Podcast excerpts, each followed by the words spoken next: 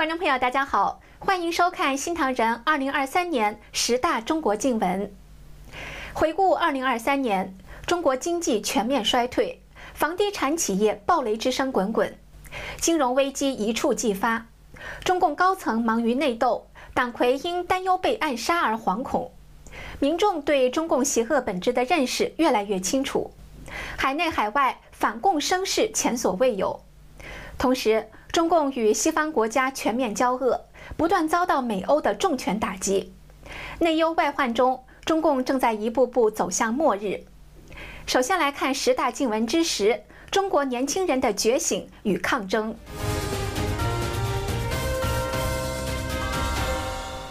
一年前，在白纸运动中表现突出的上海青年，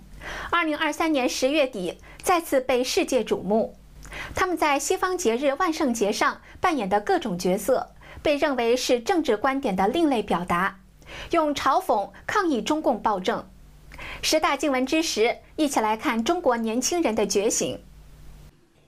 身穿白色防护服，手拿棉签，见人就要核酸检测的大白，贴着股票指数下跌海报，手拿韭菜的散户，跳着舞的小熊维尼，拿着锁链的黑白无常。各种影射中国现状的形象出现在上海街头。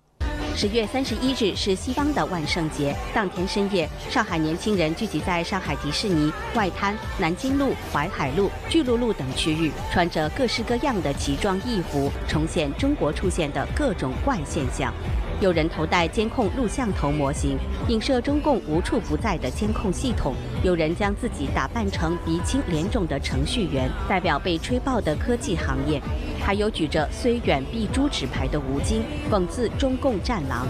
有人化身程蝶衣，影射文革批斗；也有人模仿民国时期的作家鲁迅，手里拿着“学医救不了中国人”，在街头演讲，被警察赶走。还有取消习近平的清零措施，叹息年轻人失业率高而被迫躺平。虽然这些年轻人不敢公开的挑战中共政权，但是呢，却很技巧的利用各式各样的变装，把自己变成了意义非凡的抵抗符号，用欢笑嘲讽。来向共产党表达不满，表达无奈。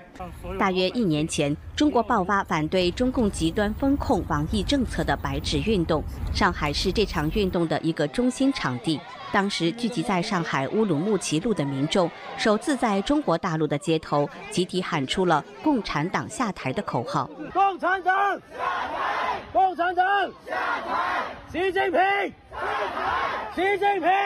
台！习近平下台！当年这些勇敢的年轻人走上街头，用无字的白纸呐喊，结束了三年动态清零，重启了社会，同时也成就了一大批青年的觉醒。当年这个疫情封锁的时候，我是看到了太多的人那个跳楼啊、自杀、上吊自杀啊，包括我自己的遭遇是吧？被封锁了，我就觉得。这个东，这个酒瓶共产党写的是一点没有错的，就是完全是把老百姓不当人的。上海政治学者江峰说：“清零模式对自由和生命价值的否定，根本上暴露了青年一代与政权的矛盾。当他们意识到未来面对的是中共领导人可能终身执政的政治悲剧，他们付出的巨大代价永远得不到补偿，那么选择决裂几乎就是不可避免的。”当时我们是在那边喊口号，喊完口号呢，我们准备沿乌鲁木齐路去游行的。我唯一的诉求就是，希望中国共产。党早点倒台。呃，我们就是在这个青岛市政府门口举举起了白纸，其实可以这白纸上可以写清楚的写上了我们中国我我我们的这个政治诉求，我们要打倒中国共产党。这次万圣节活动中也出现了众多的白纸运动元素。身上贴满白纸的女子，有成群结队，手持巨大棉签的大白，隔空测核酸、量体温、发洗手液等等。就像一年前他们开展开展这个白纸运动，反对这个呃强烈的风控一样，这次呢又是上海青年人出来了，有的人扮演是呃白纸运动。这个白纸运动一年前，中共不但的这个打压，而且抓捕了很多人，现在仍然还有青年直接就呃。全身用衣服做的这个白纸，手上还拿着白纸，那这是一个，呃，这是一个公然的对当局的一个挑战。从白纸运动直接反共到上海万圣节另类抗争，反映的是中国社会的大觉醒。越来越多的年轻人走进了对抗中共的队伍，甚至很多小粉红也都转变为反对中共的反贼。上海政治学者江峰评论说：“白纸革命不过是一代中国青年人终身革命的序幕，却是中共统治者的终身噩梦。”二零二三年对中国房企来说是震撼的一年。继恒大之后，中国多家房企接连暴雷，房价下跌，烂尾楼遍地，逼得中共当局出台一系列刺激政策。然而市场反应却不如预期，而房企暴雷不仅引发上下游的数十个行业大量企业倒闭，还随时可能引爆金融危机，甚至是政治危机。二零二三年，中国房地产业困境加深。中共数据显示，二零二三年一至十月，中国房产销售面积同比下降百分之七点八，房地产开发投资的跌幅更大，前十个月年比暴减百分之九点三，新房开工面积急速萎缩，年比跌幅高达百分之二十三点二。根据野村证券最新报告指出，中国未完工的预售房屋数量大约两千万套。要盖完这些房屋，大约需要三点二兆人民币。房地产的烂尾楼问题恐怕会影响社会稳定。与此同时，中国房地产业惊雷滚滚，业界巨头恒大、碧桂园等先后暴雷，SOHO 中国则欠款欠税，形成交叉违约的债务风险。二零二零年，恒大首先出现债务危机，开出暴雷第一枪。此后，公司营运状况一路下滑。到二零二三年七月，恒大公布的前两年财报显示，亏损高达八千一百二十亿元人民币。随即，恒大八月在美国申请破产保护。九月底，董事会主席许家印被抓。中国房地产从这几年的叠加压力，你可以从从恒大看得出来，因为它提了大量的房地产盖好之后，到到目前为止的市价的落差高达四千亿左右。那这不会只有恒大，应该是中国所有厂商应该都是如此。同样陷入债务危机的房地产开发商碧桂园，到二零二三年十月十八号，还款宽限期结束，仍无法偿还一笔一千五百万美元的美元债务利息，违约噩梦成真，向中国房市与经济再开一枪。二零二三年上半年，集团亏损高达五百五十亿，而旗下未完工、未封顶的项目多达三千多个，并以三四线城市为主，暴雷影响范围达数百个城市。呃，因为建造了太多、开发了太多的房产，但是需求呢并没有上来，所以它的房价呢就继续下跌。那么房价下跌的时候呢，像碧桂园这种公司呢，因为它才它有很大的那个财务杠杆，所以市场价格一下降，它的损失呢会加倍的发生。而专门在北京、上海核心地带开发商用物业的地产商 SOHO 中国，八月份传出欠税十九点八六亿，欠银行借款四十二点三二亿，爆出债务违约风险，成为继恒大和碧桂园之后又一个房地产暴雷案。中共前政协委员刘梦熊表示，现在中国排名前五十名的地产商大多都资不抵债，未来可能还会出现更多房企暴雷。而房企暴雷不仅引发上下游的数十个行业大量企业倒闭，也冲击了金融系统。九月中旬，中植集团旗下的中融信托宣布产品无法兑付，公司被托管。踩雷的地产企业据称至少有十五家，其中包括恒大集团、佳兆业、融创、阳光城等地产巨头。十一月二十二号，中植集团公司总部也发表公开信。坦承总资产账面金额及负债规模已经严重资不抵债，而它最大的引爆点就是因为在房地产市场持续加仓。金融业里头很重要的的信托，中国最大的资产管理中植集团掌管来讲呢，就三点四六万亿的人民币的资产的嘛，现在也爆雷了。呃，中融信托也爆雷了。你比如说这个呃，这中植集团。有十五万的投资人，呃，其中有一些一个投资者就有五十一五十一的信托，这个资产放在哪里？好了，现在一夜之间呢，那十五万的呃富豪啊，全部变成是无产阶级，甚至是负资产阶级了。除了信托公司，金融系统受冲击最大的应该是银行业。中国恒大两千多亿美元的海外的这个债券是由五大行啊啊去担保的吗？啊，中国银行啊、工商银行啊、建设银行啊、农业银行啊、交通银行这些去担保的吗？那它肯定会冲击到啊银行业，对那个两千多亿的美元的债务啊，要负上最终的责任。长期以来，中国房地产开发商靠着层层债务堆叠的高杠杆操作创造财富。然而，一旦资金链断裂，背负着不定时炸弹风险的就是金融体系。十月三十号到三十一号，中共召开了六年都没有开过的闭门金融工作会议。尽管中共没有公布会议内容，但是外界估计会议的首要议题应该就是房企暴雷。而专家们表示，中国房地产危机无解，随时都有可能引爆金融危机，甚至是政治危机。二零二三年，中国出现逃亡大潮，无论贫富，中国人都在想办法离开中国，前往海外。逃亡潮中，一个新的群体引发世界关注。这群为了逃离中共高压统治而偷渡美国的中国人，被称为走线者。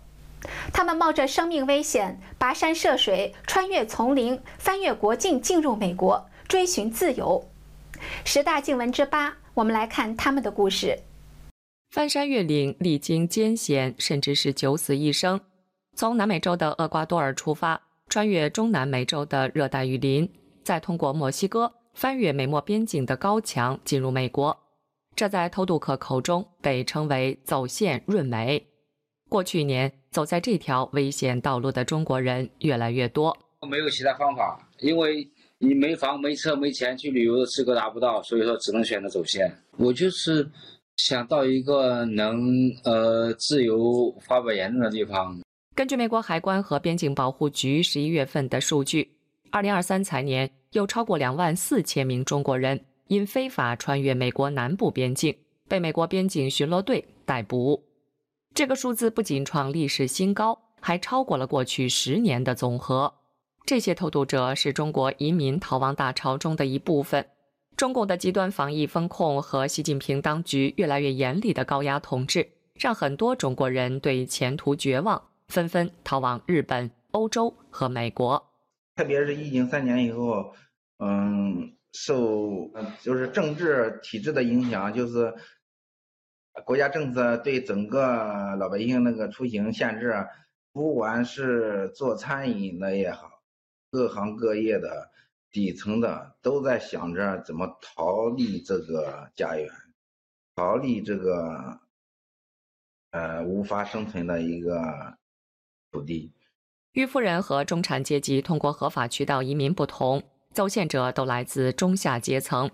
他们担心，如果中国经济进一步恶化，他们的生活会陷入困境，而且也看不到自己和孩子的未来。就是感觉到在中国吧，看不到啥希望，就感觉经济要要完蛋了，然后回到以前的就文革时代吧，有那种感觉。就一心一横，不管那么多了，赶紧逃吧！你把孩子留在国内，也是给给他们哥。走线行程中最危险的部分是徒步穿越巴拿马名为达连峡谷的险恶丛林，除了恶劣的自然环境，还有武装黑帮抢劫的威胁。据国际移民组织 IOM 数据二零二二年至少有三十六人死于达连隘口，实际数字可能更高。但这些都无法阻挡中国走险者们的脚步。没有希望，不是失望，是没有希望。我惹不起，我躲还躲不起吗？我只要能离开那个地方都都行啊，就是我死在半路上，也是通往自由的路上啊。根据巴拿马移民部门的数据二零二三年前九个月。共有一万五千五百六十七名中国公民穿过达连隘口，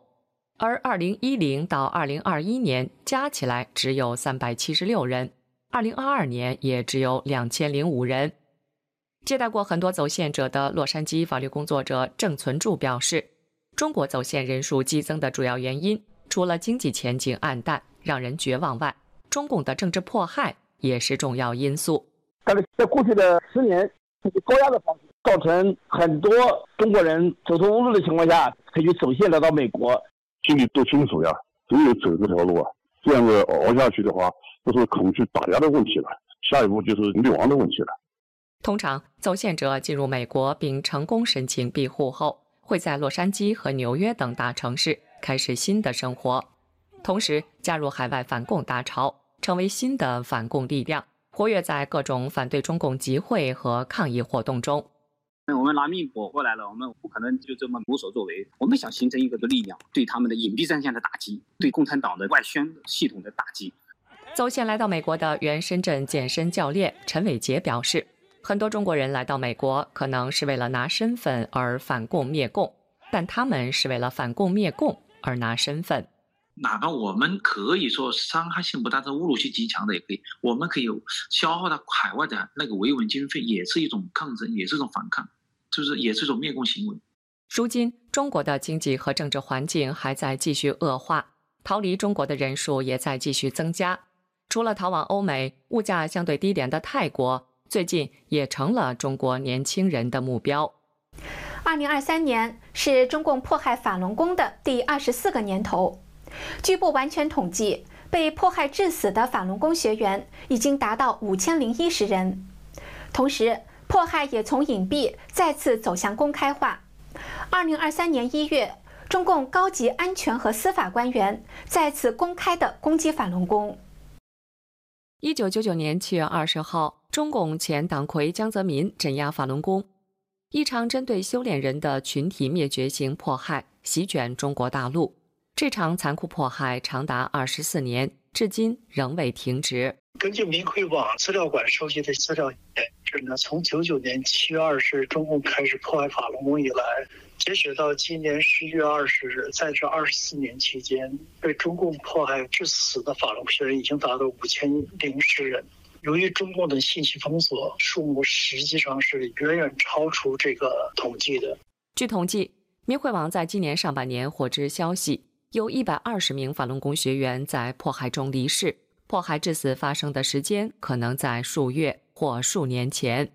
这些在洗脑班、看守所、派出所、监狱受迫害致死的部分法轮功学员，有大学退休副教授、广播电台主持人、警察、银行业务经理、工程师、财政局职员、中学教师、中医院医生、优秀护士、优秀厨师、国家二级象棋裁判员等社会精英人士。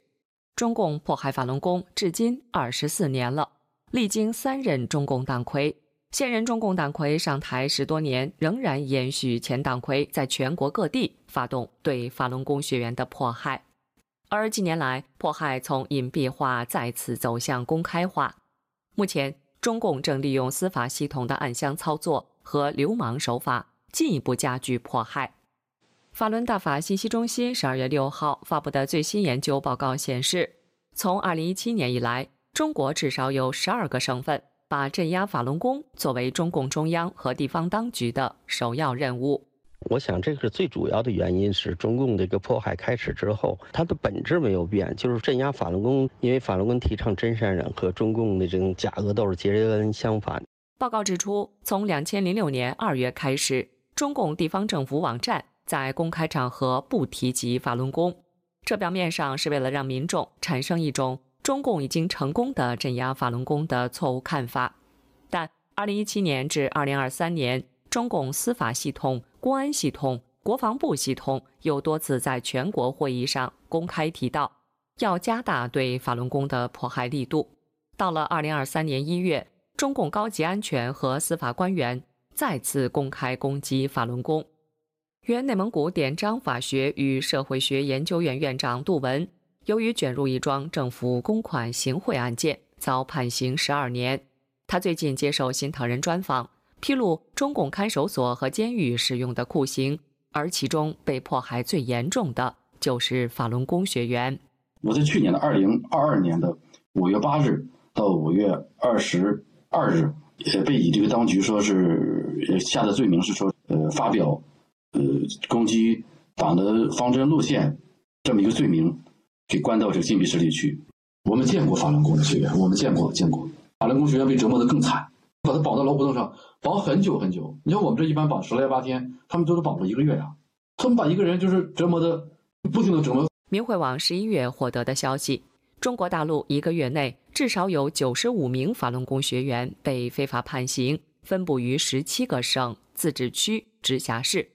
其中有三十九名六十岁以上的老年法轮功学员，两名八十五岁老年法轮功学员。一月至十一月，共有一千一百零三名中国大陆法轮功学员被中共非法判刑。这些数字也只是已知的部分，那些被非法抓捕甚至酷刑迫害致死的详细数字，恐怕没有人能知道，因为中共政权不会让你知道。十月份，中共前总理李克强猝死，消息震惊世界，民间质疑他是被政治谋杀，提出各种证据线索，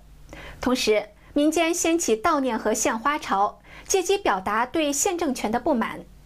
十大禁闻之六，让我们来回顾这一震惊国际的事件。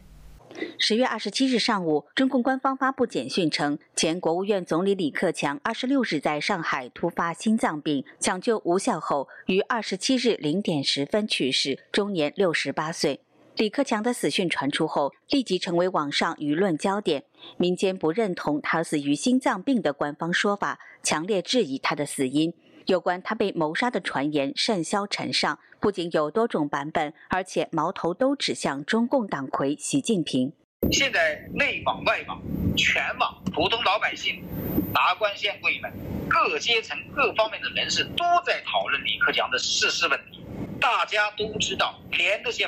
贩夫走卒都在怀疑，都认为李克强的死亡是一个非正常的死亡事件，都在问下一个会是谁。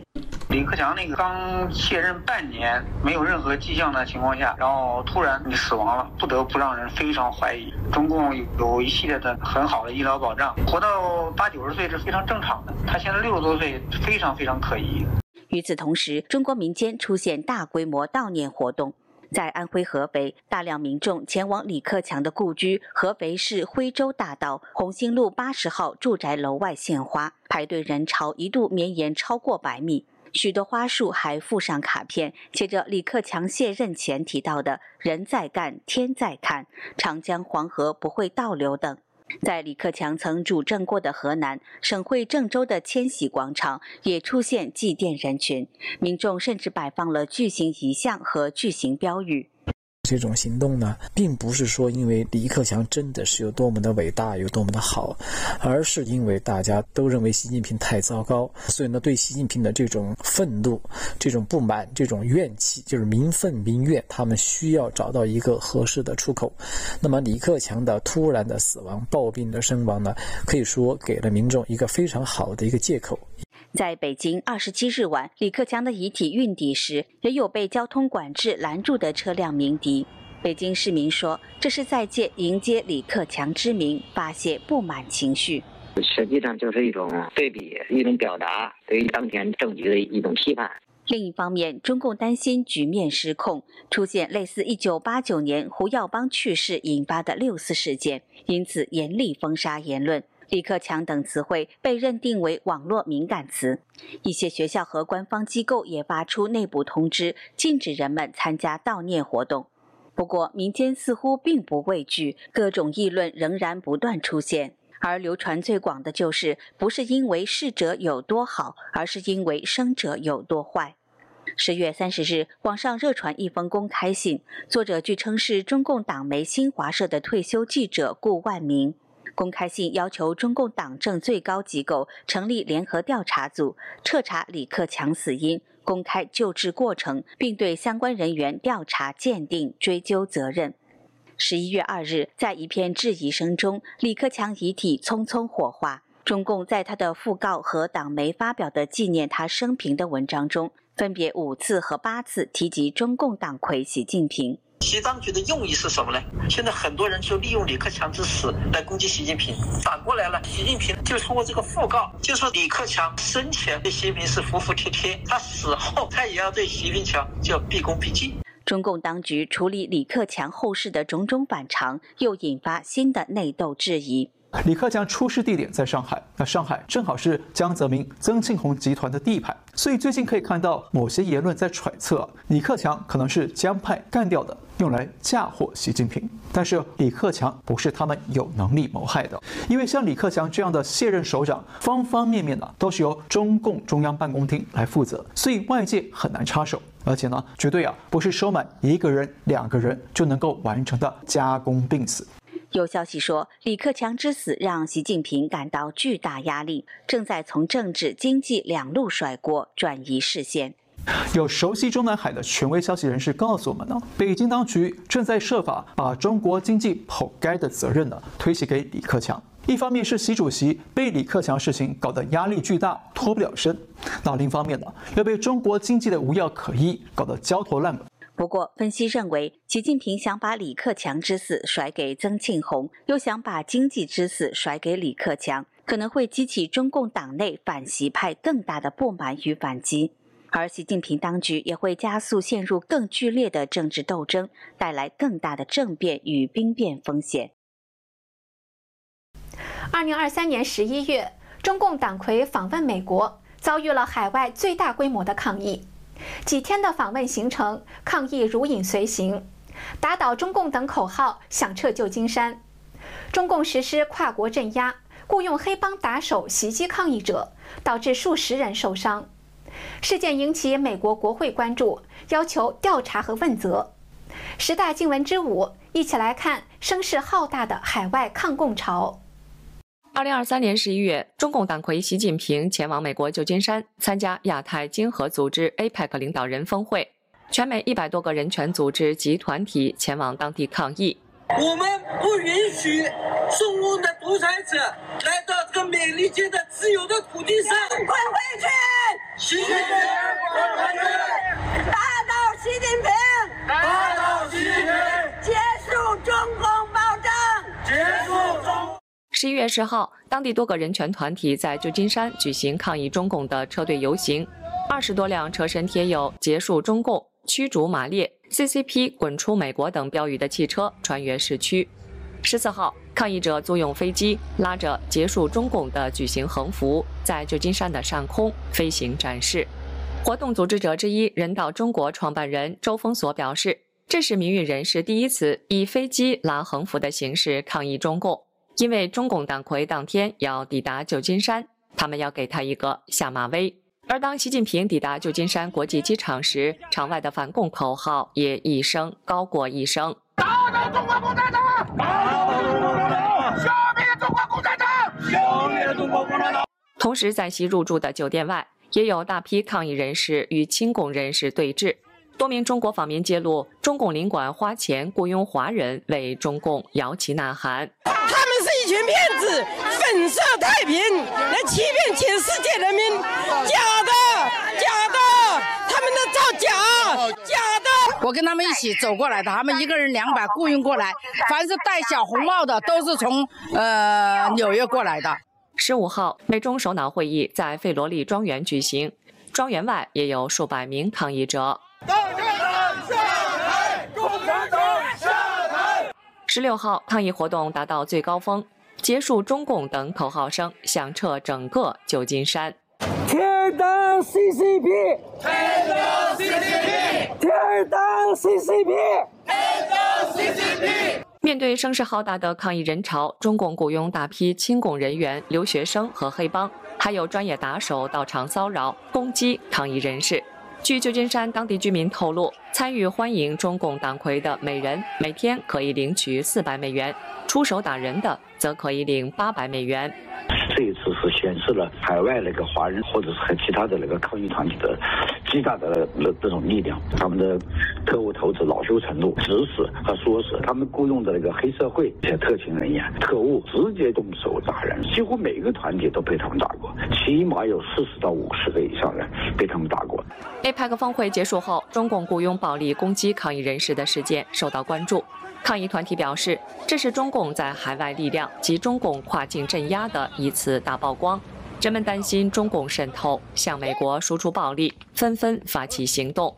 二十个人权组织和民运团体十一月二十三号联名致信拜登总统，呼吁调查事件真相，处罚凶手。美国参议院外交关系委员会十二月六号举办主题为“跨国镇压威权者锁定海外异议人士”的听证会，聚焦中共在全球实施跨国镇压的情况。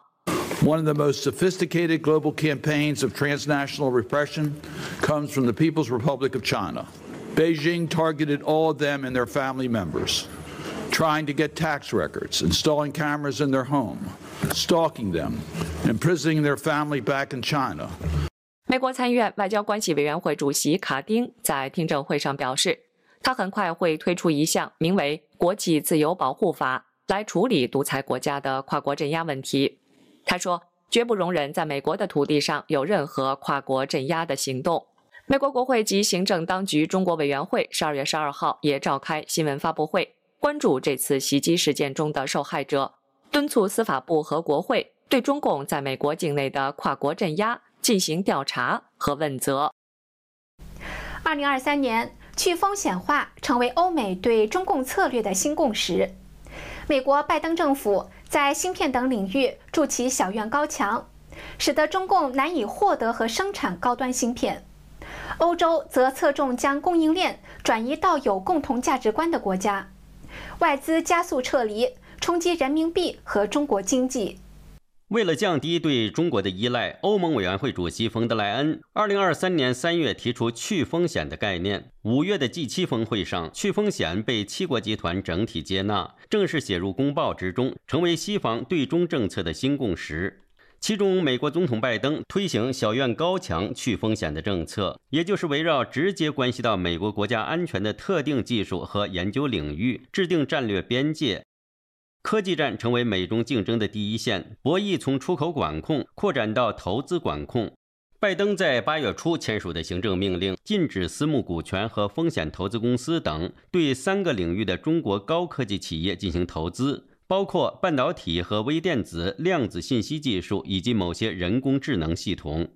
尤其在半导体领域，为了限制中共的军事野心，拜登在2022年签署了芯片和科技法案。进入2023年，美国商务部在9月22号公布最终执行细则，获得联邦政府补贴的企业或关联企业，十年内不得在中国、俄罗斯、伊朗和朝鲜等敌对国家将尖端和先进设备的半导体产能提高百分之五以上。如果企业违反了限制，那么商务部可以收回补助。盟友也跟进美国的禁令，日本、荷兰一月和美国达成协议，实行部分对华出口半导体设备的管制。日本政府在七月下旬生效了针对二十三种高性能半导体制造设备实施出口管制。荷兰政府也从九月一号起禁止未经许可把可用于先进军事应用的高端芯片制造机出口到国外。由于这些管制，二零二三年前十个月，中国的芯片进口量下降了百分之十三点一，半导体制造设备进口数量同比下降百分之二十九点七，年内至少一万九百家芯片公司倒闭，平均一天约倒闭三十家。中国芯片龙头企业长江存储的负责人陈南祥六月底公开表示，中国芯片企业被美国的制裁逼入绝境，无法再买到关键零部件，设备坏了连修都修不了，只能像废铁那样瘫在那里。不过八月，中国电信巨头华为推出最新智慧手机 Mate 六十 Pro，搭载中芯国际生产的七纳米芯片。但专业机构分析认为，中芯国际使用的是老一代生产线，耗费高昂的成本才生产出次一级的芯片。此事也引发美国调查华为手机，并在十月更新芯片出口管制计划，限制英伟达等美国公司向中国出口先进的 AI 芯片。新规还把管制对象扩大到与中国关系密切的约四十五个国家和世界各地的中国企业子公司。十二月，美国商务部长雷蒙多直言，中共是美国最大的威胁，而不是朋友。企业不应为短期利益而牺牲国家安全。他更点名英伟达，如果再度降低规格，试图绕开禁令，就会进一步祭出管制。而欧洲的去风险化则侧重于加强自己的产业链安全，将供应链从中国转移到有共同价值观的国家，来降低对中国的依赖。欧盟执行机构六月发布经济安全战略方案，除了管控外来投资和关键产品出口，也将审查欧洲企业对外投资案，尤其涉及量子电脑、人工智慧和先进半导体三大新科技，主要对象就是中国。其他去风险化工具还包括关键原料法、欧盟芯片法以及反制他国以贸易为胁迫武器的反胁迫政策工具等。多重因素下，二零二三年中国出现了生产供应链向印度、东南亚转移的大潮，外资撤离速度前所未有，甚至不少中国公司也将资金投到了东南亚。外商投资更是倒退二十年，跌到一九九八年以来最低水平。九八年来第一次这个外资、港资、台资等等的综合的衰退哦，但是元凶不是西方国家，元凶是习近平自己。那这核心就是因为中国共产党的政治从以前的这个威权走向集权，走向一人独裁，经济倒退，就业率就会下降，就会造成社会不稳。所以，中共这种经济衰败带来政治不稳是必然可见的。此外，人民币对美元汇率频频破底，在岸人民币创下2007年金融危机以来16年的最低点。曾经的世界工厂红色供应链已经破碎，未来预计中国 AI 科技公司将更加难熬。2023年，中共内外危机持续加剧，高层内斗也更趋激烈。前外交部长秦刚、国防部长李尚福、火箭军高层等接连出事，李克强之死又引发质疑不断。可靠消息披露，中共党魁深信预言，非常担心自己会被政变暗杀，死于任上。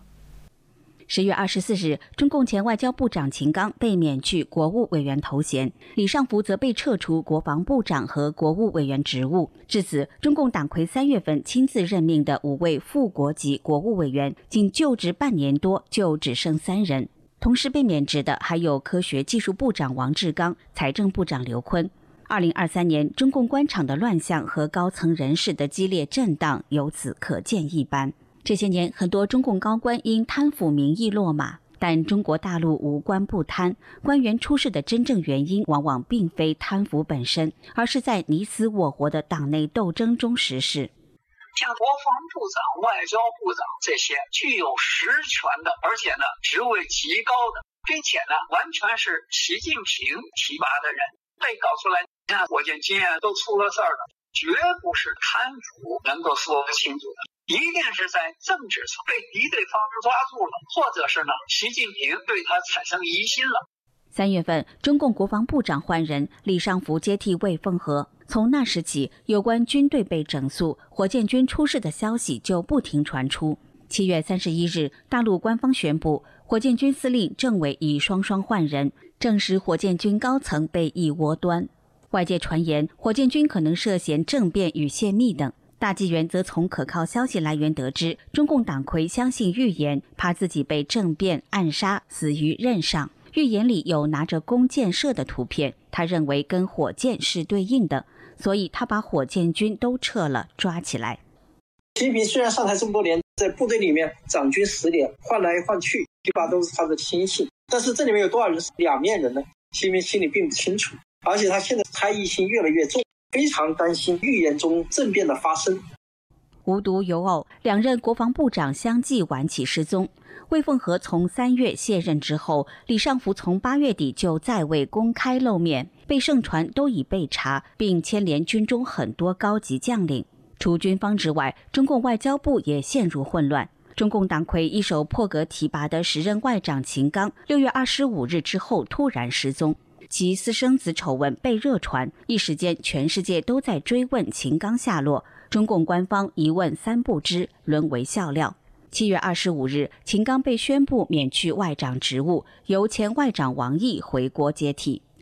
外交部本身就很乱，而且近年又走战狼外交。战狼外交说实在不是一下就能变成狼的，他一定得有狼性。这个狼性是平常养成的，他不光是对外有狼性，对同事之间也都是狼。也都是互相乱咬的。就凭共产党曾指出，内斗是中共本性，绝不会停止。今年以来，随着中共内外危机加剧，其内斗也更趋白热化，各方势力混战一团，刀光剑影。十月底，中共国务院前总理、团派要员李克强于上海猝死，其死因疑点重重，坊间有关他被政治谋杀、死于内斗的传言四起。李克强之死也成了2023年中共激烈内斗的一个标志性事件。在中共二十大之后全面上位的习派人马内部，一样是硝烟弥漫。中纪委书记李希一上任，就立即在纪检系统清理门户，将中共全国人大委员长赵乐际的旧部纷纷拿下。李强属于习家军浙江帮，身为国务院总理，本来在中共高层排位第二，但排名第五的中央书记处书记、福建帮代表人物蔡奇深受中共党魁信任，兼任多个要职，并变相夺走李强的很多权力，风头已压过李强。他习家军一家独大之后，把团派呀、江派呀、太子党都打下去，他马上内斗就起来了。现在的问题就是说，金对蔡奇也不是完全那么信任的。包括蔡奇、李强，因为对他们都是相互防范的。九月底，李强更遭人爆料，其妻女的详细资料及政商关系在网上被曝光。虽然外界很难知晓到底是中共哪一势力出手，但毫无疑问，在中共凶险的内斗之中，明枪暗箭防不胜防。任何官员，包括中共党魁自己，随时都处于危险之中。二零二三年。在中共病毒疫情造成的大规模死亡中开始，一年中疫情起起伏伏，始终没有消失。临近二零二三年年末，疫情再起，医院大排长龙，死亡人数又开始增加。十大静闻之二，来回顾这一年被中共掩盖的疫情真相。二零二三年一月一日，新唐人记者致电上海几家殡仪馆，工作人员都表示，殡仪馆已经超负荷运转。我们是金山区的，我们现在不接受外区的，我们本区的都要转不过来了。今天没办法火化，已经约满一月四号。中共在二零二二年底突然放弃清零，二零二三年一月八日起将中共病毒由乙类甲管调整为乙类乙管，政策一百八十度急转弯，当局却没有做任何计划和准备，医疗挤兑加剧，染疫死亡者暴增。火葬场、殡仪馆超负荷运转，医院停尸房的尸体堆积如山。三月八号一直到一月十几号，基本上一天得一万人，那个比例还多。那些普通老百姓，那些护士、医生都有死呀，没有命呀。法轮功创始人李洪志大师在一月十五日揭示真相：中国疫情三年多来，死亡总人数已超过四亿，这波疫情结束时会达到五亿。疫情控制不住，中共反而极力控制数据。世界卫生组织终于忍不住一再批评。We we WHO still believes that deaths are heavily underreported from China, and this is in in relation to the definitions that are used. 传统新年过后，医院仍有大量患者，但是中共却宣称疫情进入尾声，当局竟然吹嘘防疫取得重大决定性胜利。三月份，中共两会召开前夕，疫情再次升温，多地学校停课，发热门诊爆满。五一假期结束后，全国都在咽喉炎吗？二阳等话题又频繁冲上微博热搜榜。九月又出现了所谓的雷暴哮喘、支原体肺炎，新一波呼吸道疾病大规模感染再次爆发，多地医院儿科发热门诊、急诊暴增。一直都是这个样子，但前几天我们一直是看到凌晨一两点钟的，第二天早上八点，有一部分医生又开了。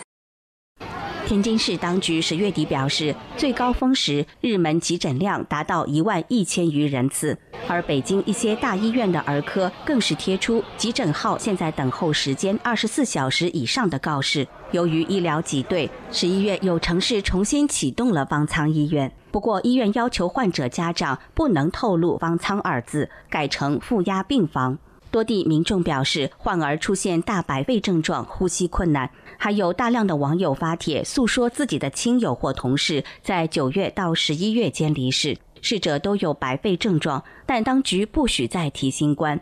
这孩子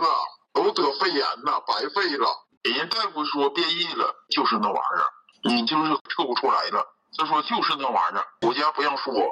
中国新一轮的疫情飙升再次引起了国际关注，但十一月下旬，世界卫生组织要求中共提供更多信息时，中共仍声称没有检测出任何异常或新型病原体，只是多种病原同时流传。同时，接近中共中央办公厅和军方的北京消息人士透露，党魁已经对媒体下达了封口令。临近年末，多地民众透露，死亡人数又开始增多。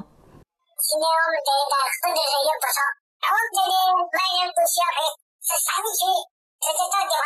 棺材是卖的，有一个西个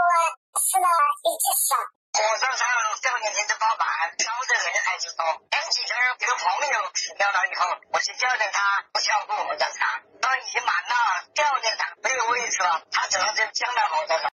中共却继续掩盖，声称呼吸道疾病总诊疗量下降，但民间反映各地已经开始恢复疫情期间的防疫措施，例如大白重现校园、重启核酸检测、健康码重新上线等等。二零二三年，美中对抗加剧，中共在国际上越发孤立，围绕俄乌战争、以哈冲突、台海危机等。西方各国与中共等少数专制政权的集团性对抗逐渐成型，外界预测这一趋势将很难逆转，直至中共崩溃。十大经文之一，来看中共面临的国际困局。二零二三年，美中关系对抗进一步加剧。新年伊始，美国众议院两党就罕见联手成立了美国与中国共产党战略竞争特设委员会。应对北京红色政权的全球扩张与渗透。二月，中共间谍气球闯入美国领空，直接引发外交危机。美国国务卿布林肯推迟访华，两国关系迅速跌入新低谷，双方沟通几乎完全中断。之后，美国不仅在贸易、高科技等方面不断升级对中共的制裁，双方在军事上也加强了较量。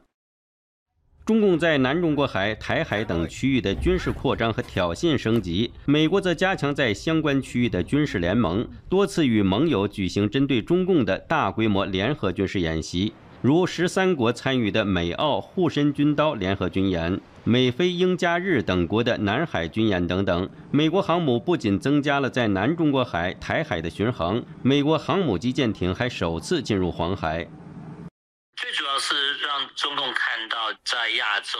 万一要对台湾开战，或者想占南中国海里的地方，会影响到很多朋友、很多国家，让这家国家都会站在一起，想办法使中国多想一想，不要用武力开战，然后亚洲能够保持和平。